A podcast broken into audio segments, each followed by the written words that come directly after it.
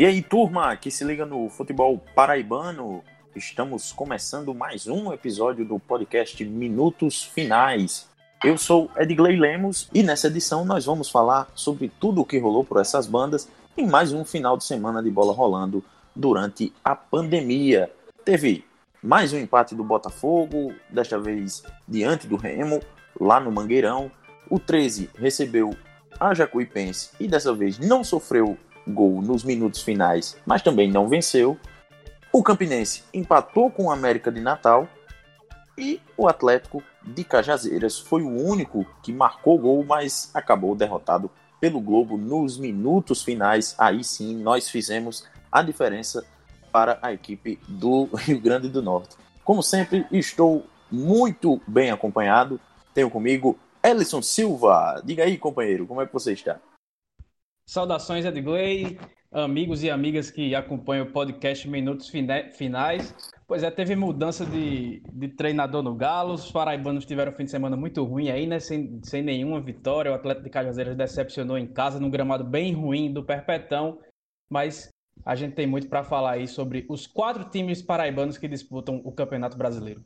Pois é, pauta cheia na, nessa edição 44 do Minutos Finais. E ao longo do programa, nós vamos ter as luxuosas participações de diversos companheiros, é, inclusive de Pedro Alves, que não pôde participar hoje, mas mandou sua, sua contribuição. Então você acompanha tudo isso e muito mais daqui a pouco, depois da vinheta da banda Rasa Mato. O podcast Minutos Finais é a nova casa de discussão do futebol paraibano você pode ouvir onde e quando quiser. Basta ir no Spotify, Deezer, YouTube ou no site minutosfinais.com.br para ficar muito bem informado com as melhores opiniões sobre o futebol paraibano.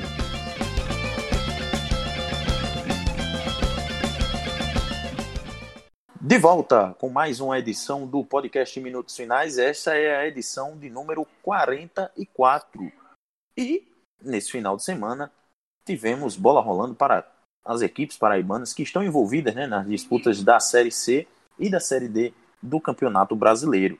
E vamos começar já analisando o empate entre o 13 e o Jacuipense em 0 a 0 no sábado no estádio Amigão, né, Ellison?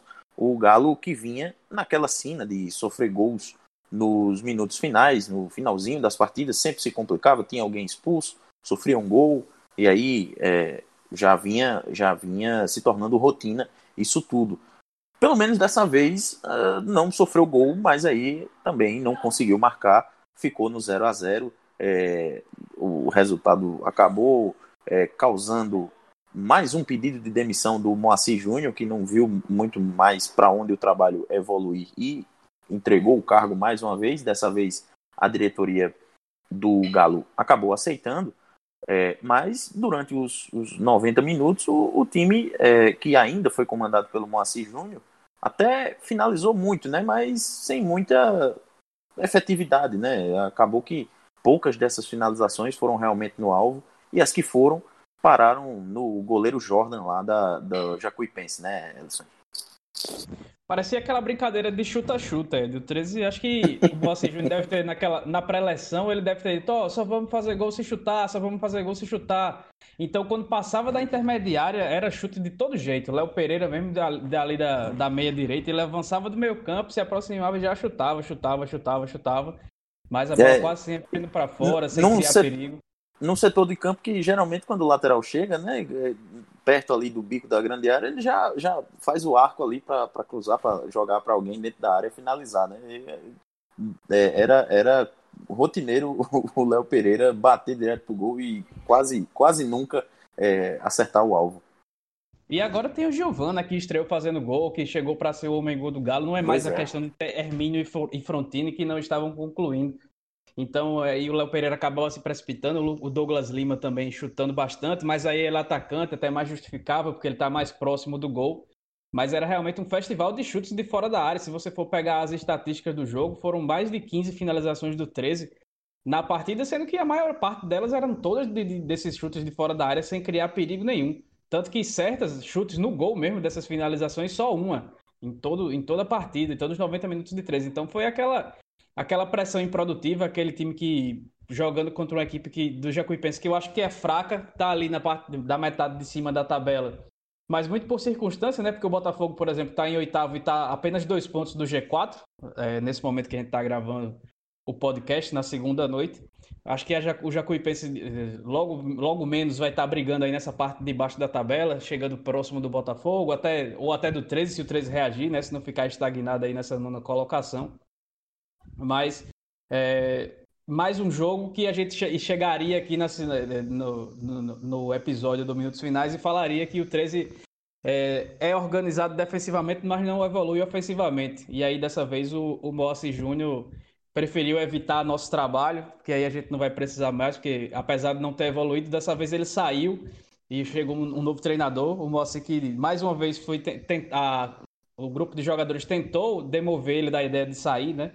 Mas dessa vez ele não quis nem conversa, já na beira do gramado disse que não ficava mais, não teve entrevista coletiva, ele só pronunciou que estava deixando o clube, que torcia para que o próximo profissional tivesse sucesso, que se empenhasse e tudo mais, porque ele não, não via é, evolução na sua equipe. Então ele deixa o time com um título paraibano, com uma organização defensiva. Mas, Edgley, já adiantando antes de falar do novo treinador, que o 13 precisa realmente de peças, né? Porque vai ser difícil mesmo. É, vai ser o, o, próximo treinador que já foi contratado vai ter que tirar leite de pedra para conseguir muito mais do que isso com o elenco que tem. Então vai passar de, de, vai passar muito por um acerto, porque geralmente quando você tem um, um trabalho que é terra arrasada, você se organiza defensivamente para tentar jogar por uma bola, jogar por um gol. E o 13 já tem essa organização defensiva desde o, desde o Campeonato Paraibano. Não encontra esse poder ofensivo todo. Então, é capaz de, do, do, do novo técnico chegar e tentar resolver o problema ofensivo e acabar des, desorganizando lá atrás, porque o elenco do 13 não é bom. É, é um elenco para meio de tabela, eu acho, na, na Série C no máximo.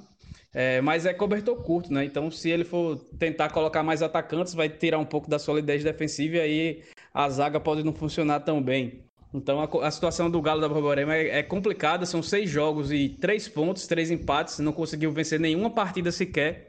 E aí não tem como você fazer como o presidente Walter Júnior de chegar é, na, na, imprensa, nas redes sociais e dizer que se não fosse os erros de arbitragem, o 13 é, deve, iria brigar pelo acesso já. Porque o time é ruim, não vem apresentando. Não vinha apresentando. Nem, óbvio que aconteceram os erros. No jogo contra o Manaus teve um pênalti não marcado que para mim eu acho que é o, o, mais claro de todos, inclusive, porque o gol, eu ainda acho que o gol do Manaus, que gerou toda aquela confusão, não teve regularidade, mas teve um pênalti não marcado no Alisson Cassiano no primeiro tempo, e mesmo se o 13 tivesse ganho do Manaus, ainda, ainda assim não teria futebol para brigar na parte de cima da tabela dessa Série C. Então, é, vai ter trabalho, novo treinador, se você quiser anunciar aí para depois a gente falar dele, então já pode soltar o nome do novo técnico do Galo, mas se tiver alguma coisa a comentar aí sobre o trabalho do Moacir Júnior, Vai, fica à vontade aí, Ed. Não, sobre o trabalho do Moacir, não tem muito o que, o que é, comentar além do que a gente já tinha falado algumas edições atrás, né? Que depois do, do título paraibano, o time parece que não, não tinha mais para onde evoluir. É, ele conseguiu organizar a defesa, fazer o time ser um pouco mais competitivo né, na reta final do Paraibano, mas depois disso é, é, é diante das necessidades da, da equipe é, de melhorar a criação ofensiva é, para esse início de, de Série C, é, acabou que ele não, não conseguiu dar é, um norte, né? não conseguiu estruturar muito bem o setor ofensivo do Galo, que parecia sempre muito bagunçado e a exemplo disso, a exemplo de, dessa bagunça tá esse, esse jogo de, de, de sábado também, e o, o, o 13 começava a chutar a bola na doida, né? Como a gente diz, ele chutava sem nenhum, sem nenhum é, objetivo claro, né? Óbvio, o objetivo era fazer o gol, mas de qualquer canto, assim também fica difícil, né? O famoso ao esmo, né? Tá chutando ao esmo. É, pois é. Não, parece até que eles disseram, ó, a gente tá, tá criando poucas oportunidades, a gente tá chutando pouco, então um, vamos chutar muito, porque aí alguma delas vai entrar. Acabou que nenhuma delas entrou. Então, é, é, isso aí demonstra muito o, a falta de, de, de, treino, né? A falta de bom treino. Não era um time bem treinado, o 13, para executar é, é, em bom nível nas partidas. E ainda sobre o jogo, tem, tem o, o, o fato do, da ausência né, do Breno Calixto, que teve gente dizendo lá em Campina Grande que, que ele tinha sido dispensado né, pelo, pelo presidente do, do 13, é, e acabou que ele ficou de fora porque, por conta de um teste positivo para coronavírus. E até nem surpreende, né? Porque é, é, o Breno, apesar de, de ter uma postura é, para pautas sociais no, nas redes sociais muito, muito é, admirável, é, na sua vida privada, é, ele a gente sabe, né? Chegavam notícias pra gente, conversinha, de que o, o, Breno, assim como muitos outros jogadores de, de 13 de Campinense, de Botafogo, estavam furando o isolamento social e estavam participando de festas, de, de, de outras coisas. Então, é, é, não surpreende por esse, por esse sentido. No Náutico mesmo, essa semana, o, o, um, dois, três, três jogadores foram, foram suspensos, né? foram, foram é, é multados é, os casos de, de, coronavírus nos clubes mesmo têm aumentado exponencialmente. Então, é, não é novidade para ninguém que os jogadores, numa, numa, como grande parte da sociedade, não estão mais respeitando tanto o isolamento social. Então, até por isso, nem, nem surpreende. É, o Breno fez falta né, em campo, porque ele acaba sendo um, um, uma peça que é, ajuda muito defensivamente, mas que quando as coisas costumam não dar muito certo no 13, ele, ele é, dá um, um, vigor a mais ao, ao time, é, leva o time, empurra o time para frente, né? Em várias oportunidades no Campeonato Paraibano, a gente viu ele é, fazendo gols e gols decisivos, né? Ele, se não me engano, ele foi o artilheiro do, do time no Campeonato Paraibano. Ele então, ainda é o artilheiro do time no ano, com dois no gols. No ano, né? Pois é, no então. Ano, com dois gols. Pois é, então, é, é, assim, óbvio que ele fez falta. Ele é um, um jogador, a, pra, na minha avaliação, é, acima da média do, do 13, acima da média do, do, do, da Série C, inclusive. Ele é um cara que fácil e fácil estaria num bom time de, de Série B, é, é, é, brigando ali, no mínimo, pelo meio de tabela. É, então, o, o Breno fez sim falta. É, vai desfalcar o 13 ainda por possivelmente por mais alguns dias, né? Porque vai ter que cumprir é, a quarentena. E é, o, o 13 agora vai ter um, um, uma virada de página, né? Vai ter um, um, novo recomeço, porque já teve um com a chegada do Moacir e agora com a chegada do Márcio Fernandes, né? Isso, Ellison, o, o, o novo técnico do Galo. O, o, o Galo vai ter um, um novo recomeço uma tentativa né, de chacoalhar um pouco o ambiente, mudar um pouco os ares do, do vestiário e, e, fazer com que esse time é, engrene a sequência da Série C. É, o, o, o, o Márcio Fernandes, né? A turma tava. é, um treinador ex-brasiliense com M, com sobrenome Fernandes, já sabe onde é que dá, né? Mas o Márcio Fernandes esteve esse ano já no Brasiliense também. É... Confesso, confesso que por uns dois segundos bugou aqui o, o Nintendo. Eu, eu, na hora que eu vi o anúncio, eu, eu me assustei, mas aí depois, Quando... lendo direitinho, eu percebi que não se tratava daquilo que eu estava pensando. Quando eu li de relance também, eu não conseguia nem acreditar que era verdade, mas ainda bem que não era mesmo, né? Mas o, o Márcio Fernandes, ele já passou por alguns clubes, né? Principalmente do interior de São Paulo, no Guarani, uhum. no Botafogo de São Paulo, no Linense também. Já dirigiu até na China, Edgley, já, já, já foi treinador Comandou a equipe lá, né? E a própria postagem do, do 13 é, de anúncio do, do, treinador disse que ele é um dos responsáveis por promover o Neymar aos profissionais do Santos lá em 2008, quando ele assumiu interinamente a equipe principal do time. Então, é, o currículo dele tem, tem essa, esse pequeno detalhe aí. Mas, Mas ele, é... assim, é, tirando, tirando essa, essas curiosidades, né? Ele é um treinador que é experiente. Ele levou o Vila Nova ao título da Série C, por exemplo, em 2015, né? Então é um cara, é um cara que conhece a competição, sabe é, sabe onde está pisando, né? Vamos dizer assim. É, então, acho que dá para o torcedor do Galo ter esperanças de dias melhores na, na, na terceira divisão. É, pois é, então ele chega mais para dar aquele, aquele choque, né? Porque o, o trabalho do Moacir não era ruim, mas, mas não evoluía, então ele vai tentar buscar essa evolução. Mas aí você entra naquela questão que eu já falei lá no começo, né? Porque o, o elenco do 13 É, não é o Bruno Fernandes que vai resolver o problema do meio campo de criação. Não, o Magno que ia chegar e não chegou, não é. Também o aquele atacante lá do Atlético Mineiro que eu já esqueci o nome que que, que chegou e não chegou também. E vai chegar um rapaz que atuou no, no América de Natal. Só que o, o, o Márcio Fernandes não era nem o preferido do, da, da, da diretoria do 13, né? Era o Pugliese, é. que estava no 15 de Piracicaba, que não, foram, não chegou. Foram procurados, né? O Pugliese e o Wellington Fajardo, né? Acabou Isso, que não fechou com nenhum dos dois, ficou mesmo com o Márcio Fernandes.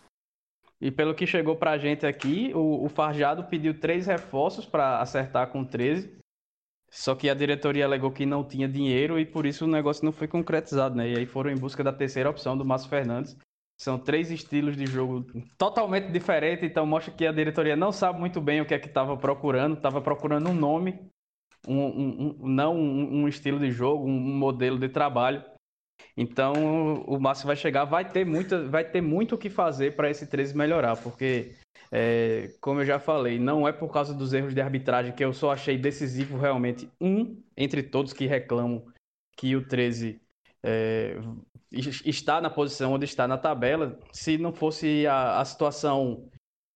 Rapaz, é, até para definir a situação do Imperatriz é, é, difícil encontrar uma palavra, porque é, é, uma, é um cabaré tão grande lá dentro, dos cabas sendo quase expulsos de, de avião, inclusive por conta de briga de, de dirigente com, com treinador, com jogador, dentro de avião, que, que a gente não tem nem como definir, né? Mas ele vai ter muito trabalho para assumir o Galo. E só, e só para completar Ed, a questão da arbitragem, o 3 entrou em campo com a faixa é, contra tudo e contra todos, né? E só não perdeu é. o jogo porque teve um pênalti escandaloso Exato. Um pênalti absurdo que não foi marcado de um empurrão do Léo Pereira nas costas do, do Mauri, atacante do Jacuipense dentro da área ali já pra, na reta final do segundo tempo, que foi um negócio que foi que, que não foi marcado porque a, a, a, moça lá que, é, que era a árbitra do jogo não quis. Taislane. Porque, Taislane. Taislane, isso. Foi por isso que ela não marcou, porque não quis. Porque é impossível que alguém não tenha visto que aquilo ali foi pênalti. E a turma pegou no pé de, de Pedro Alves, né, nosso companheiro aqui do Minutos Finais, porque ele questionou, né, se depois desse erro é, de arbitragem o presidente do 13 reconheceria né, que foi beneficiado. Né? É, e aí a turma, a galera 13 anos caiu em cima, caiu matando o, o nosso companheiro. Mas é, a verdade é que é aquilo que a gente já diz, né? É, se por um lado você é beneficiado ou é prejudicado, em algum outro momento você vai ser beneficiado, porque infelizmente é do nível da nossa arbitragem brasileira, né? É terrível. Se já é ruim na, na elite do futebol, na Série A, imagina aqui, meu amigo, meu amigo e minha amiga, é, na, na, na periferia né, do futebol, na Série C. Então, é, é assim, a, a, gente não deveria, né? Mas a, a, quantidade de erros que a gente tem que esperar nesses casos é, é infelizmente é alta. A gente está lidando com uma arbitragem muito ruim, é, de um modo geral no, no Brasil e, e aqui na Série C não é diferente.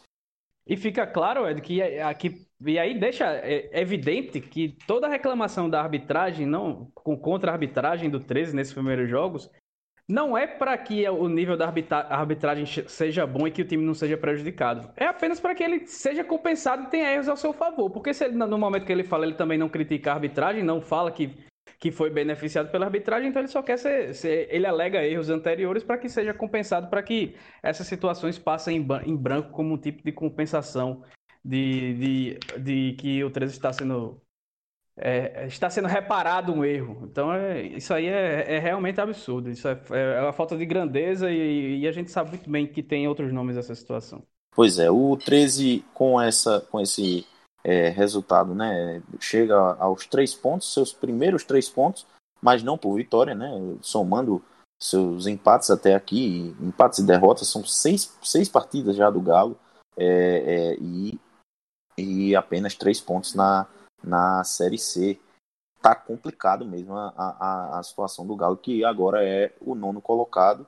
É, tem na próxima rodada, é, a oitava rodada, no próximo sábado, um desafio diante do Vila Nova, lá é, em Goiânia. É, então, tá bem difícil. O, o, Vila briga na parte de cima, né? Tem, tem 10 pontos, é o quinto colocado hoje, mas é uma equipe de maior investimento que, que deve brigar lá em cima. Vai receber o, o 13, que nesse momento tá bem difícil acreditar que, que vai haver uma, uma, uma mudança, né? uma reviravolta nessa situação do, do 13. É, pelo menos de, vendo os últimos resultados e os últimos desempenhos. A não ser que o Márcio Fernandes, em uma semana, consiga é, chegar e, de fato, mexer com abalar as estruturas né, do, do lá no presidente Vargas e, e, fazer tirar realmente leite de pedra desse elenco. É, e mas... lembrando que depois tem o clássico, né? Pois é. Na nona, na nona rodada vamos ter, dia 3 de, de outubro, vamos ter 13 e Botafogo. E aproveitando, né, Elson, que a gente já tocou aqui no, no Botafogo, para a gente finalizar é, a Série C, o Belo entrou em campo no domingo, né? É, lá no Mangueirão, diante do Remo e acabou empatando né, em, 0 a 0 é, um, em mais um jogo em que o Botafogo. É, eu não sei nem definir, né, Elson, direito, se o Botafogo foi bem, se foi mal. O que é certo mesmo é que o Botafogo está no seu limite, é, tem jogado é, é, muito, muito é, acima da. Acima não, acima não, mas assim, tem jogado no, no limite do que o elenco atual pode oferecer. E o Rogério Zimmermann, até mesmo ele tá, tá, tá reconhecendo isso. E, e mais uma vez, é, foi o caso. Nesse domingo, o Botafogo empatou em 0 a 0 com o Remo. É o limite, né? É mais um time que o Botafogo pega que, que tá ali beirando o G4. Se bem que é, é, engraçado, né? Porque o Botafogo está em crise na oitava, na oitava colocação, só venceu o Imperatriz, que é o Lanterna. É, se a gente for para as redes sociais no último fim de, na última semana, a gente vai ser proibido de dizer que o Botafogo jogou bem contra o Remo, viu? Porque não pode dizer que joga bem se você não ganhar o jogo. Parece que é proibido. a turma não consegue entender muito bem isso, não. Mas é, o Botafogo fez uma boa partida contra o Remo, que está no G4, mas demitiu seu, seu treinador Mazola Júnior, né? Mas é mais reflexo da derrota no, no, no estadual para o Paysandu, que o pessoal não engoliu muito bem, ele acabou saindo. E aí empatou com 13, empatou com o Botafogo, que são adversários que o Remo vê que são da parte de baixo da tabela e procurava vencer, vencer essas partidas e não conseguiu vencer. Então, é, voltando para o Rogério Zimmermann, ele, ele, sabe que essa é a realidade do Botafogo. Ele já deixou claro em algumas oportunidades que contra esses times que estão na parte de cima da tabela, o objetivo é pontuar e não perder.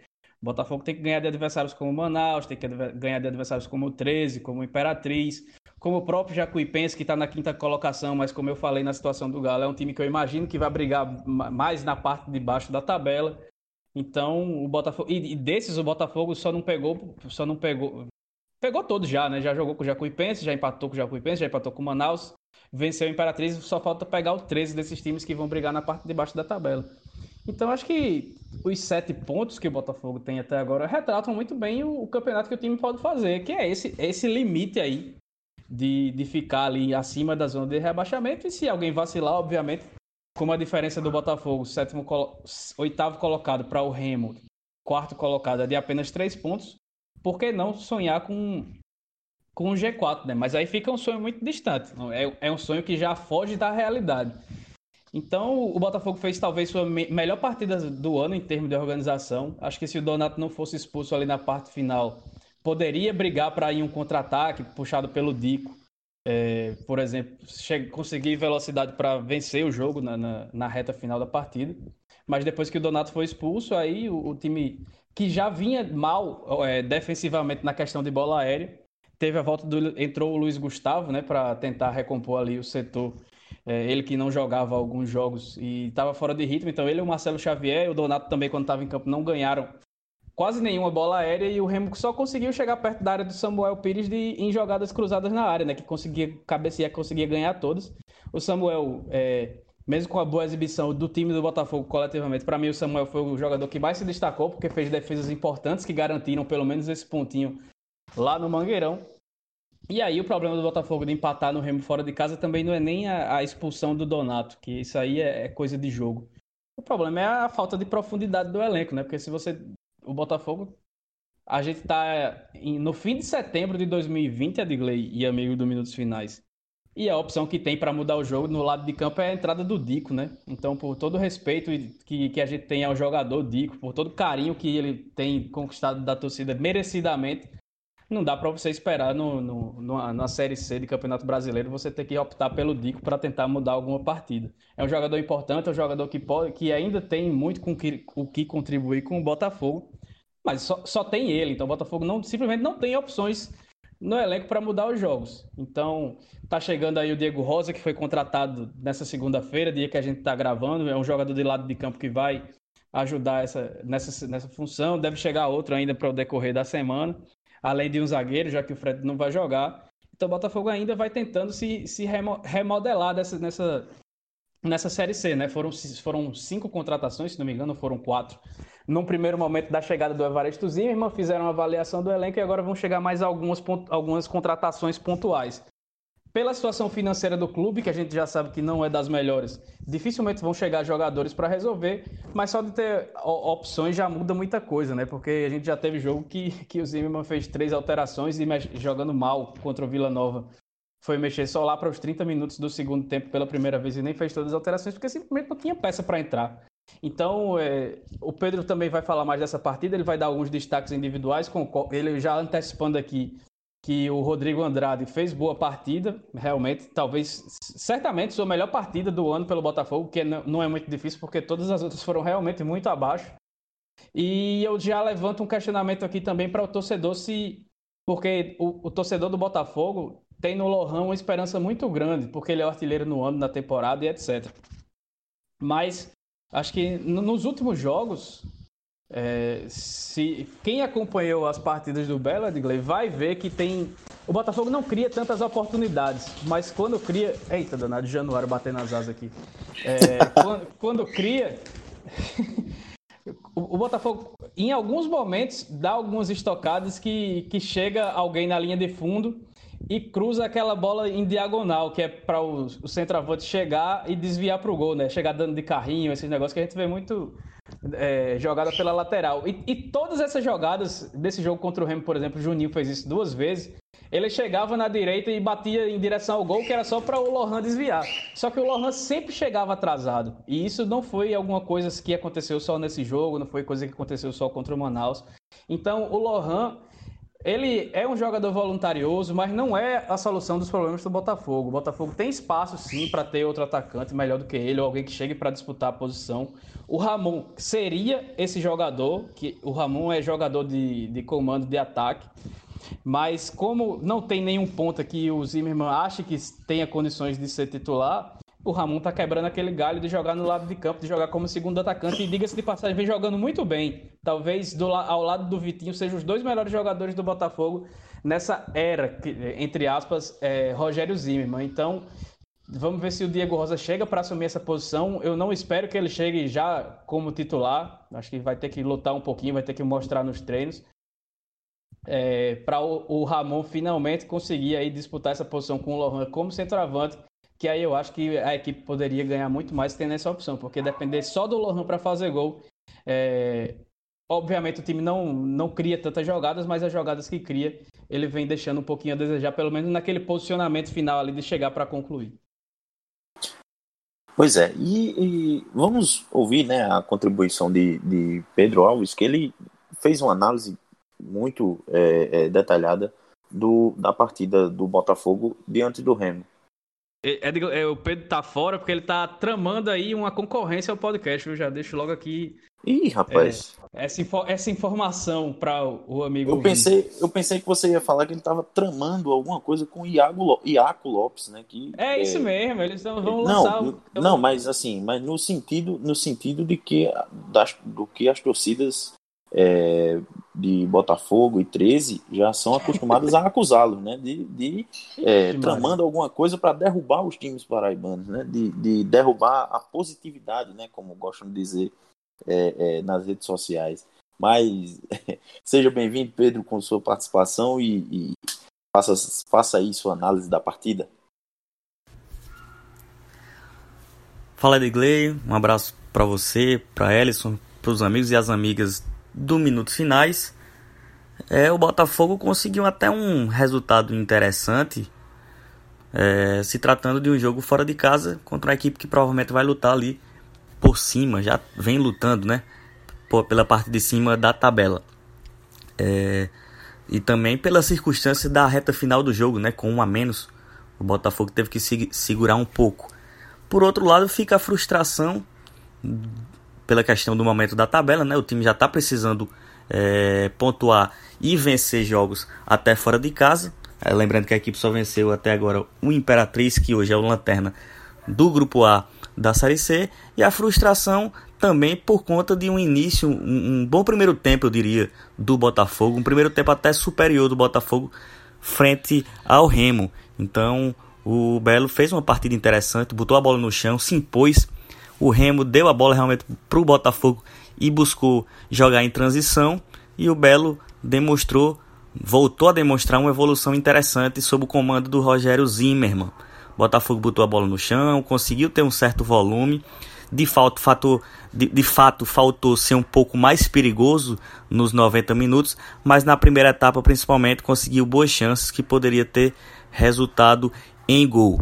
É bom lembrar que também na primeira etapa o Remo também conseguiu dar suas espetadas, é, jogando em transição, em bolas cruzadas na área, é, conseguiu boas finalizações, tanto que o Samuel já fez uma grande intervenção na primeira etapa e no segundo tempo foi crucial também para conseguir manter o resultado de empate. Mas de fato, é um time melhor do que jogou contra o Vila Nova, né? Depois de ter feito uma partida interessante contra o Imperatriz, é, voltou a fazer um bom primeiro tempo é, nessa partida contra o Remo. Então, o jogo aí depois do Vila Nova, que foi uma partida bem fraca do Botafogo, então o Belo é, conseguiu voltar a uma curva ascendente de evolução técnica e tática. É, a equipe do Rogério Zimmermann fez sim uma partida interessante, mas enfrentou o Remo, que no segundo tempo reagiu mais, conseguiu ir melhor, ser mais perigoso. No fim das contas, eu acho até que o Remo conseguiu criar chances mais perigosas, mais próximas de serem traduzidas em gol, acertou mais o alvo. Então, é, um empate também não deixa, ser, não deixa de ser um resultado interessante, visto que o Remo também fez, aprontou das suas. E na, na, na, reta final do segundo tempo o Donato acabou expulso. E é, um jogo que poderia se encerrar com o Botafogo tentando também buscar criar oportunidades. Realmente aconteceu de o jogo se encerrar com o Remo pressionando e em busca da vitória dentro de casa. Eu acho que o empate foi um resultado justo. Poderia ser vitória para o Botafogo, poderia. Poderia também ser uma vitória do Remo, que também criou boas chances mas o, o que fica de, de, ponto positivo é um primeiro tempo bem interessante é, do, por parte do Botafogo, conseguindo se impor diante de um adversário, jogando fora de casa. É, o Belo, de fato, apresentou um futebol interessante, bem superior ao que vinha apresentando é, no início da Série C, o que vinha apresentando até na temporada. Então a gente vê um time que começa a competir mais, né? começa a vislumbrar uma, uma possibilidade de é, competir e vencer seus jogos, embora isso não tenha acontecido mais desde a partida contra o Imperatriz. Lembrando que o Botafogo não vence e por isso a equipe é, de fato briga, trava uma luta nesse momento. Lá por baixo tem que olhar mesmo para baixo da tabela. É o primeiro time fora da zona de rebaixamento, o Botafogo, é o oitavo colocado. É, não consegue vencer, mas também vê as equipes que estão abaixo dele, né, no caso do 13 do Imperatriz, também não conseguem bons resultados. Então o Botafogo vai aos poucos aí é, tentando buscar essa, essa distância maior para o Z2. Então acho que foi isso que eu, que eu li da partida. Uma partida interessante que pode se alimentar, quem sabe, aí uma melhora também, é, uma evolução ainda maior do Botafogo. Que repito, concordo com o Zimmermann. É, o, o time já está no seu limite, tem apresentado problemas que acaba é, saindo de sua responsabilidade. Né? A gente viu um Botafogo que conseguiu criar por dentro, mas é, utilizou, acabou sendo um pouco previsível, né? utilizou muito mais os lados e, e conseguiu assim envolver o Remo por ali. Foi criando construções para realmente a bola ficar para o lado, para alçar na área é, onde tinha o Ramon e o Lohan, mas aí quando a bola chega ali no Cristiano, fica bem difícil o lateral esquerdo é, cruzar bem, isso não vem acontecendo e aí muitas vezes a jogada acaba morrendo, né? O lado direito não funcionou tão bem, o Juninho não apareceu muito bem, o Marcos Martins já é realmente um lateral que já não aparece, é, me parece que é uma concepção de jogo de fato do Zimmermann, e aí quando a equipe se torna previsível, ter, teria que ir mais por dentro. E quando foi, isso aconteceu muito bem. Aí eu destaco a boa partida do Rodrigo Andrade. Olha o que eu estou dizendo, mas é isso mesmo. O Rodrigo Andrade jogou bem, tem evoluído, é, jogando ali um pouco mais aberto pela esquerda. Nesse novo 4-4-2 do Rogério Zimmermann, é, o meu campo no losango, né? O Rodrigo Andrade cai um pouco mais por dentro, mas pela esquerda. E ele tem melhorado consideravelmente por ali e acho que faltou o Botafogo insistir um pouco mais na partida, no, no seu jogo por dentro.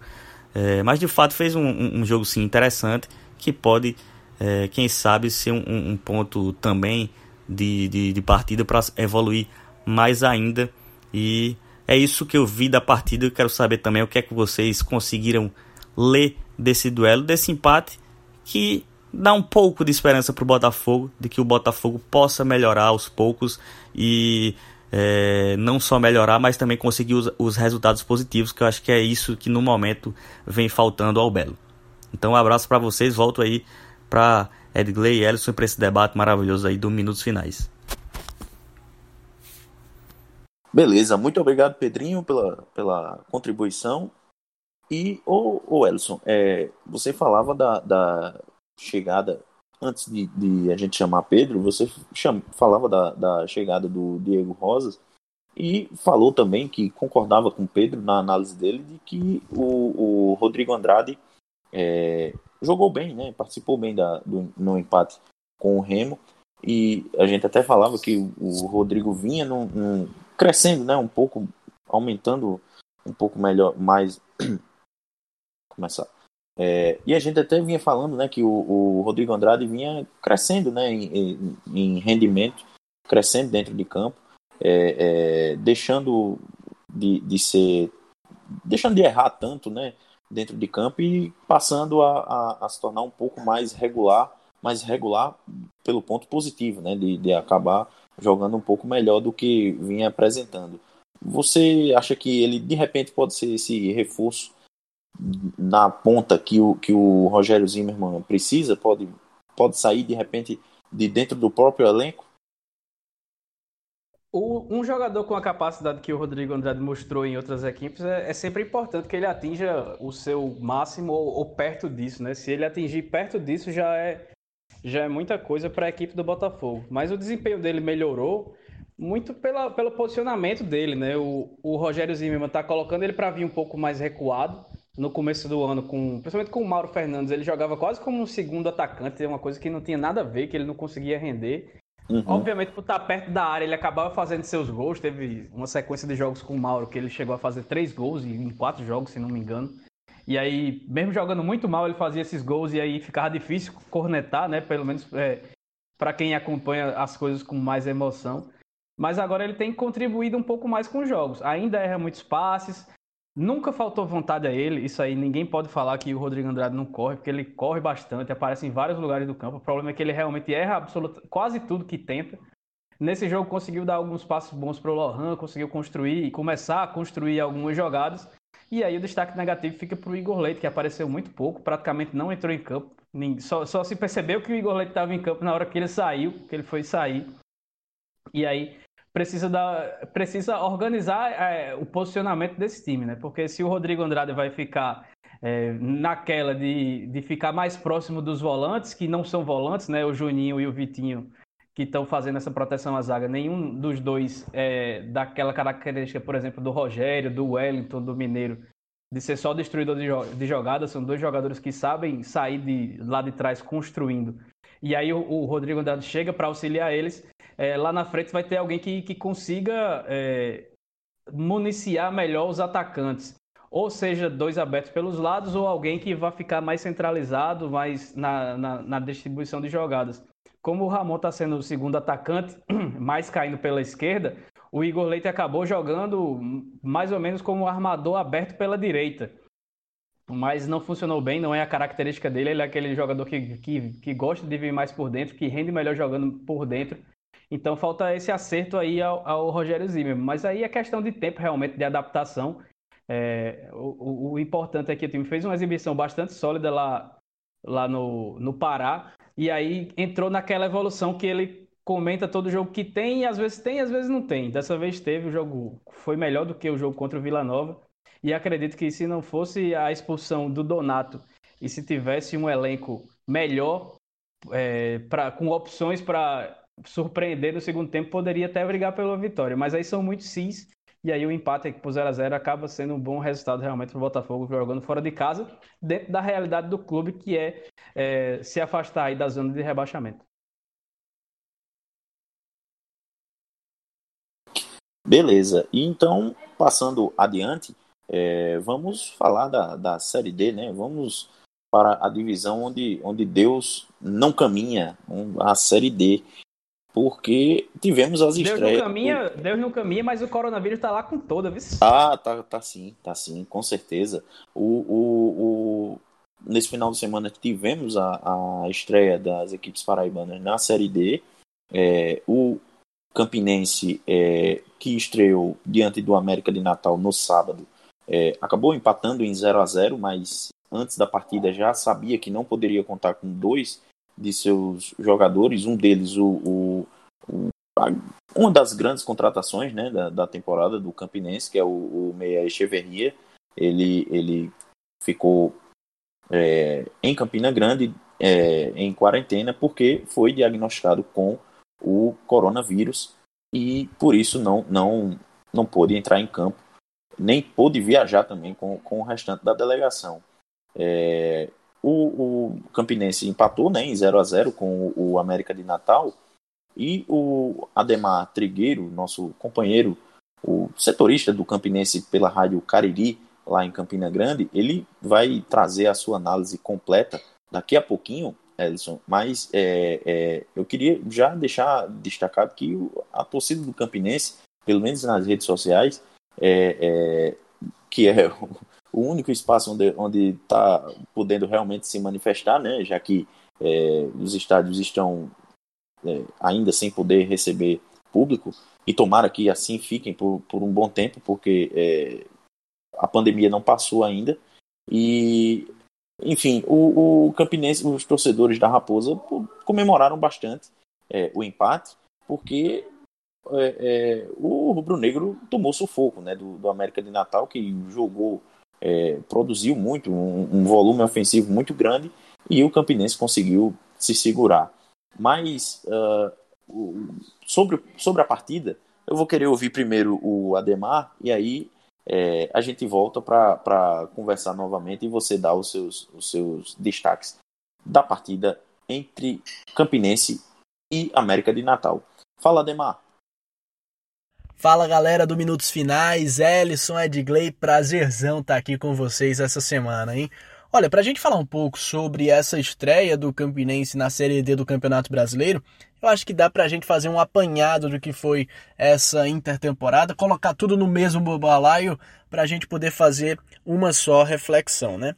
De antemão, o Givanildo Sales, quando chegou, vindo do Souza, depois de uma boa participação no Campeonato Paraibano, deixou claro que adotaria uma postura reativa utilizando três zagueiros e algumas variações táticas em torno disso, né? Basicamente, mentalidade defensiva e transições rápidas. É bom que se destaque que para isso é necessário muito treino e parece que vem dando certo. Após algumas atuações interessantes como contra o Central e contra o Jaciobá em casa, e outras atuações não tão boas assim, como no jogo treino contra a Picuiense, o verdadeiro teste de fogo foi contra o América de Natal, que em tese deve ser o adversário mais complicado nessa primeira fase da Série D do Campeonato Brasileiro. E aí, um empate em 0 a 0 é bastante satisfatório, porque é um ponto fora de casa contra um adversário direto na briga por uma das quatro vagas de avanço à segunda fase, mas é um resultado que ao mesmo tempo não ilude, porque ele mostra que está no caminho, mas ao mesmo tempo que ajustes podem ser feitos para que a equipe cresça na competição.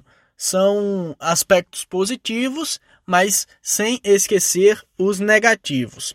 A gente leva aqui em conta um time base que joga prioritariamente num 3-5-2. com Valdson no gol, Alex Travassos na direita, Fabinho na esquerda, Cláudio Baiano, Anderson Schmoller e Rômulo formando aquela primeira linha de defensores, Júnior Gaúcho um pouco mais à frente fazendo toda a cobertura com Pedro Victor, que é uma grata surpresa, uma revelação, um atleta promissor, ou o Caio Breno por ali. A armação por conta de Echeverria, que ficou de fora da estreia por ter sido diagnosticado com Covid-19, ou Aleph Diego, que se saiu muito bem em campo, Rafael Biapino, como a gente já está acostumado, flutuando para lá e para cá, e o Fábio Júnior brigando na referência. De antemão, eu entendo que um bom time começa por um bom goleiro, tem essa máxima aí no futebol. Entendo que o Campinense dispõe de dois atletas muito parelhos. O Valdson e o Wellington têm condições de assumir a titularidade. O Valdson é o preferido e, na minha opinião, é quem tem um reflexo mais apurado. A questão é que ele mostrou alguma insegurança em jogadas aéreas, também quando foi exigido que usasse os pés e achei um pouco desatento nas saídas de bola. O Wellington Lima é mais regular. E aí qual é a diferença? A diferença é que o Valdson tende a defender lances mais difíceis. De repente ele pode até pegar aquela famosa bola do jogo. Só que aí ele precisa estar mais atento, né? Caso o Wellington Lima tenha uma oportunidade, eu acho difícil que ele deixe escapar a camisa de número 1. Contra o América de Natal, o setor defensivo foi muito bem, se mostrou muito organizado, né? Cláudio Baiano e Anderson Schmoller transmitem bastante segurança. Júnior Gaúcho é uma peça-chave porque ele é versátil. Então ele tanto pode atuar à frente da zaga como ele pode compor a zaga, como fez em alguns amistosos. É ele quem permite uh, os avanços dos alas por exemplo, fazendo a cobertura.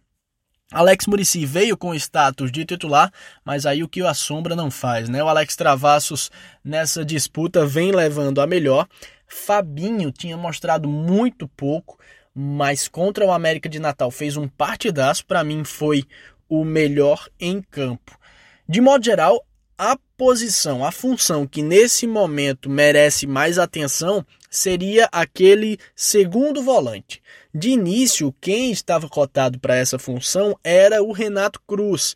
Só que ele se lesionou durante essa intertemporada, ainda está aprimorando a, a parte física e acaba perdendo um pouco de espaço. O Pedro Victor vem agradando, é um jovem, tem 20 anos, jogou é, nas divisões de base do Bangu, do Rio de Janeiro, só que aí por ser muito jovem, eu acho que ele sentiu a pressão da estreia. Também pudera, né? Enfrentando o América de Natal na Arena das Dunas, com toda a pressão, eu acho que ele deixou um pouco a desejar, tanto que acabou substituído no intervalo.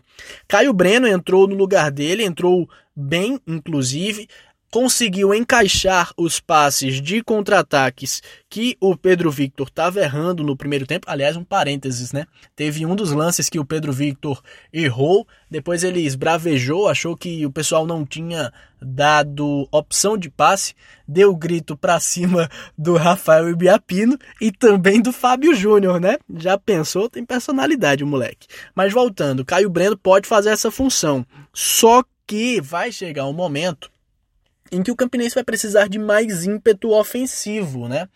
Porque o América de Natal jogou de uma forma muito ofensiva. O Campinense tinha uma proposta de jogo muito clara. Primeiro defender, depois, se possível, atacar. Em alguns momentos, o Campinense tinha uma linha defensiva formada por cinco atletas, né? E o América teve muita dificuldade de encontrar espaços e furar o setor do Clube Cartola que estava muito bem postado. E aí eu lembro do jogo da Picuiense. Por quê? Porque o Campinense vai precisar levar em consideração o seguinte fato: será que em todas as partidas na Série D ele vai ter um gramado de alta qualidade como é o da Arena das Dunas à disposição? Não vai. E segundo, será que todos os times que vão enfrentar o Campinense irão se lançar desesperadamente ao ataque como fez o América de Natal? Também não vai. E contra a Picuiense foi justamente o jogo treino que o Campinense não mostrou um bom futebol. Por quê? O campo de jogo, o Renatão, não está nas melhores condições e a Picuiense jogou fechadinha, se defendendo. Jogo treino é parâmetro? Não, mas também não é um fato a ser desconsiderado, né? Ou seja, não é um grupo fácil, a Série D não é uma competição fácil. O Campinense tem um discurso de acesso muito bem é, formado, uníssono, mas a estrada é longa, né? Para sonhar, o Campinense precisa manter os pés no chão e jogar a bola, amigos. Vai com vocês. Beleza, de volta. Então, muito obrigado, viu, é, Ademar, pela contribuição. Espero em breve contar com, com você participando aqui com a gente mais uma vez. E, ô, Elson, o que é que você pode trazer de destaque desse jogo do, do Campinense, hein? Sobre o sistema defensivo que, que foi bem, como já destacou o companheiro Ademar, um abraço aí para ele, obrigado pela participação. Só tenho a, destacar que parece que virou uma prática comum pra, no futebol paraibano nessa temporada, digo, que com o Mauro Fernandes a gente viu o Botafogo, por exemplo, jogar algumas vezes com quatro zagueiros simultaneamente no campo. Com o Moacir Júnior também há poucas semanas, com os desfalques do 13, a gente viu ter até quatro zagueiros também na, na, jogando simultaneamente. E dessa vez o Campinense também jogou com quatro, né? Com os três zagueiros e com o Júnior, que também jogou como Júnior Gaúcho, que jogou como zagueiro também nessa, nesses amistosos de intertemporada, né? Mas passando para o, o ataque, é, acho que o Rafael Biapino ficou devendo, participou pouco do jogo, tomou algumas decisões erradas nas poucas chances que ele teve é, para pegar a bola no, no, campo ofensivo. O Fábio Júnior melhorou muito de condicionamento físico com relação ao Campeonato Paraibano, aparecendo para o jogo, saindo bastante da área.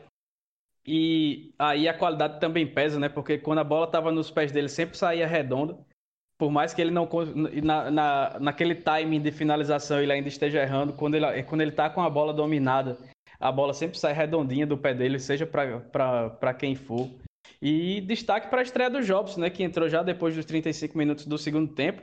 No primeiro lance dele, quase marcou um, um, um, bonito gol da entrada da área, né? Que todo mundo ficou falando que era um toque de quem sabe. Deu um tapa ali no, no canto esquerdo do goleiro Everton, do, do América, que acabou fazendo boa defesa e evitando o gol. Mas uma partida bem segura da, da Raposa. O Givanildo Salles falou a semana toda que queria pontuar lá. E aí empilhou o zagueiro lá atrás e, e montou o sistema defensivo sólido que acabou garantindo esse resultado. Tem que melhorar agora para frente. Vai jogar contra o Afogados, que talvez seja o time mais frágil do grupo, em casa no próximo sábado, né?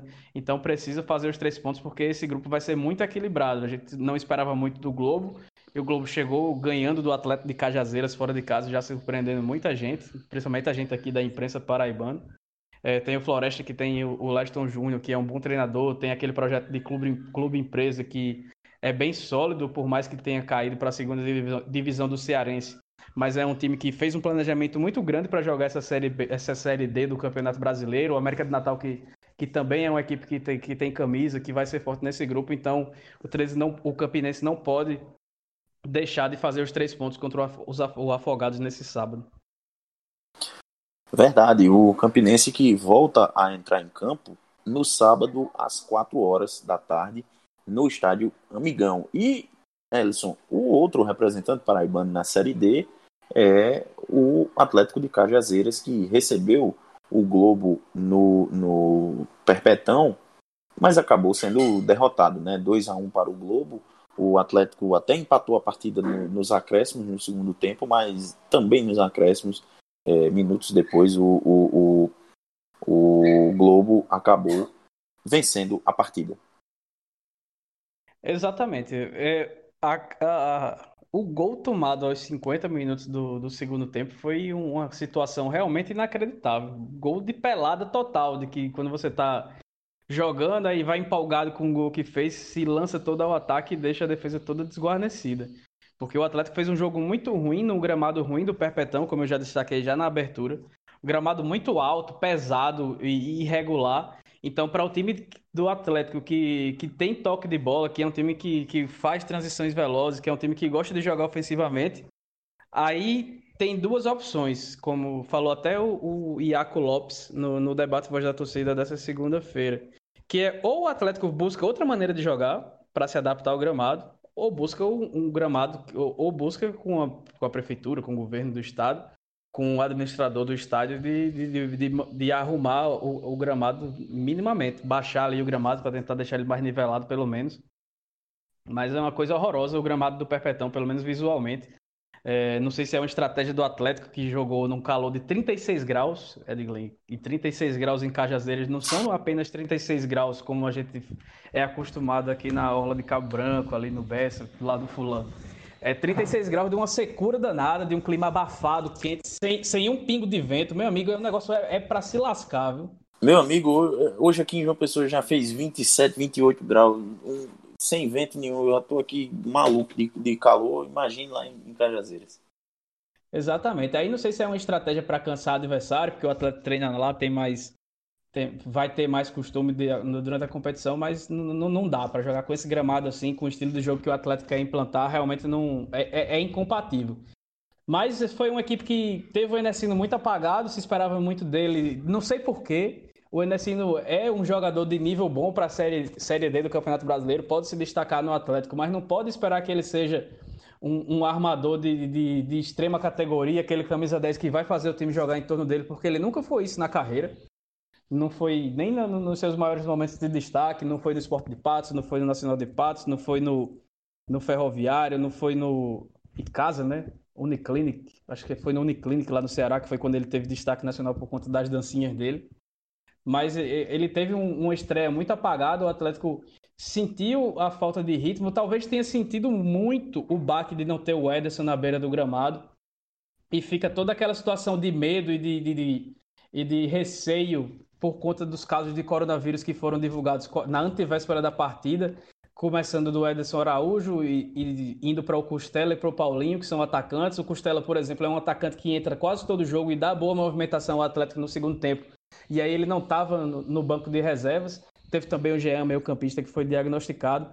O Patrick, que estreou, o, o, o meia que também jogou o Paraibano pelo Nacional de Patos, foi substituído já no intervalo, não fez uma boa exibição. Então, para a gente que esperava o Atlético, hum, que tinha um elenco que melhorou com relação ao Campeonato Paraibano, que o desempenho fosse também melhorado, talvez pela questão de estreia, talvez pela falta de costume de jogar a competição. O Atlético não jogava uma competição nacional há 13 anos, né? A última foi a Série C de 2007. Talvez por isso tenha se afobado e não conseguido desempenhar o melhor futebol. Mas aí, ao ponto de empatar os 48 do segundo tempo e, e levar o segundo gol aos 50, aí é falta de concentração, aí é falta de organização, aí não tem desculpa. Aí é, é, é uma situação que não pode acontecer em maneira nenhuma no jogo de futebol profissional. Então o time já começa tropeçando dentro de casa, já acaba ficando visto com desconfiança. Para mim, o Atlético, com o elenco que tem, com o trabalho do Ederson, entra não é porque perder esse jogo que vai perder, mas para mim entra como um dos favoritos a, classificação. Então foi um resultado, um baque muito grande. Talvez seja importante para colocar os pés no chão e, e, e se organize para a sequência da, da, da, da, primeira fase, né? Mas foi um resultado bastante inesperado. O Globo teve uma atuação muito boa, se aproveitou da, da, do atleta que não, segui, não conseguia se organizar dentro de campo. O camisa, o camisa 10 Aurélio fez uma partida muito boa é, mas, o, Elson, e você vê alguma perspectiva de melhora nesse, nessa na sequência, né, para o Atlético? Porque na próxima rodada o, o, Trovão já pega logo o Salgueiro, né, campeão pernambucano. É, depois de 106 anos de, de campeonato pernambucano, o primeiro campeão do interior o Salgueiro esse ano, diante do, do Santa Cruz, é, comandado à época pelo Itamar.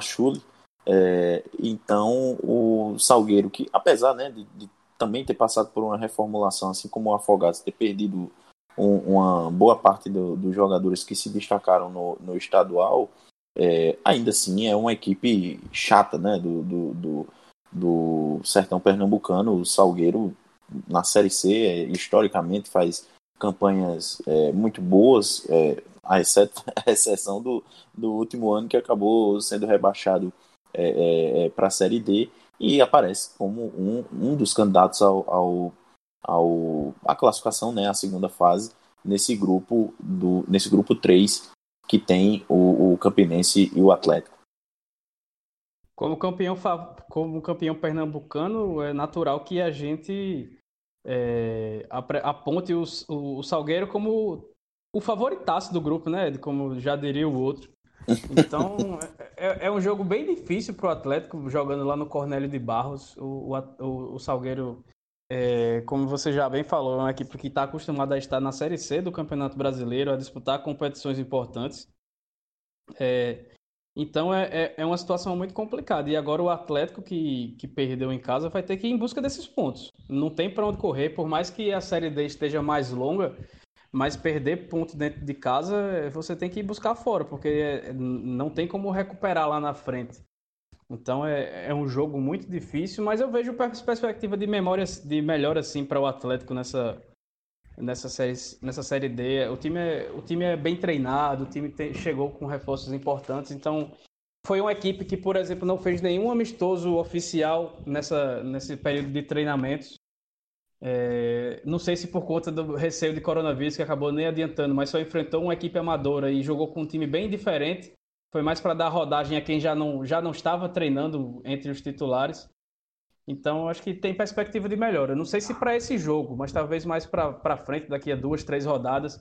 O Atlético que demonstrou também muita falta de ritmo, cansou visivelmente. Já no fim do primeiro tempo já era uma equipe cansada. É, talvez até a, a, o gramado tenha prejudicado é, esse desempenho. O Atlético que nesse, nesses últimos dias, antes da estreia, treinou em Cachoeira do, dos Índios e treinou no estádio Gino Pires, que é o municipal lá de Cajazeiras, então talvez nem estivesse tão adaptado ao gramado tão alto que estava lá no, no Perpetão. É, melhor fisicamente, talvez possa render um pouco mais e com suas peças um pouco mais entrosadas. O gramado estava tão alto, Edgley, que nosso amigo Fabiano foi fazer a matéria para TV Paraíba. Meu Deus do céu, deve ter, deve ter ficado. Deve ter ficado coberto foi... pelo gramado, né? Porque, Fabiano é, é, pequenininho. Exato, ele foi fazer a matéria lá no, no, gramado depois do jogo, mas teve que fazer fora porque o gramado estava cobrindo ele, não dava para as câmeras captar não a imagem do nosso Fabiano. ai, ai. Um abraço para Fabiano, que, que é nosso, nosso parceiro né, do, do Voz da Torcida e, e, e, de vez em quando também contribui aqui com os minutos finais. É, Elson, a gente na, no último episódio a gente acabou faz, dando alguns palpites né, para a rodada que, que, que aconteceu. Eu acho que a gente foi tão bem quanto as equipes paraibanas na rodada, né? Ou seja, Ave Maria. não fomos bem. Acho que ninguém acertou um, viu? Acho que é, é, é complicada a situação. Acho que tal, talvez o Pedro tenha acertado o Remo, mas eu acho que de resto todo mundo errou. Eu, eu apostei é. em vitória do, Remo, pelo que eu lembro. É, eu também, eu também. Tinha apostado também em vitória do 13, errei. Vitória do. do vitória não. Acho que foi empate Campinense também. Ah, se foi empate Campinense, eu não lembro de, direito. Acabei não anotando, mas você que nos ouve pode nos lembrar na, lá no Twitter é, é, quando sair essa edição. É, eu queria agradecer a participação mais uma vez de Pedro e Ademar, que nos enviaram áudios com suas contribuições para a gente é, incluir aqui no Minutos Finais. E também agradecer você, Edson, por participar de mais essa edição. É, queria que você dissesse aí aos nossos ouvintes onde é que eles podem nos ouvir e onde é que eles podem nos cornetar também, né? A gente está no, no Spotify, no Deezer, no Apple Podcast, no Google Podcast e também no site podminutosfinais.com.br. E nas redes sociais, sigam a gente, falem com a gente no Twitter e no Instagram, arroba minutos underline finais e também no facebook.com barra podminutosfinais. Beleza, todo mundo que nos ouviu, muito obrigado e até a próxima.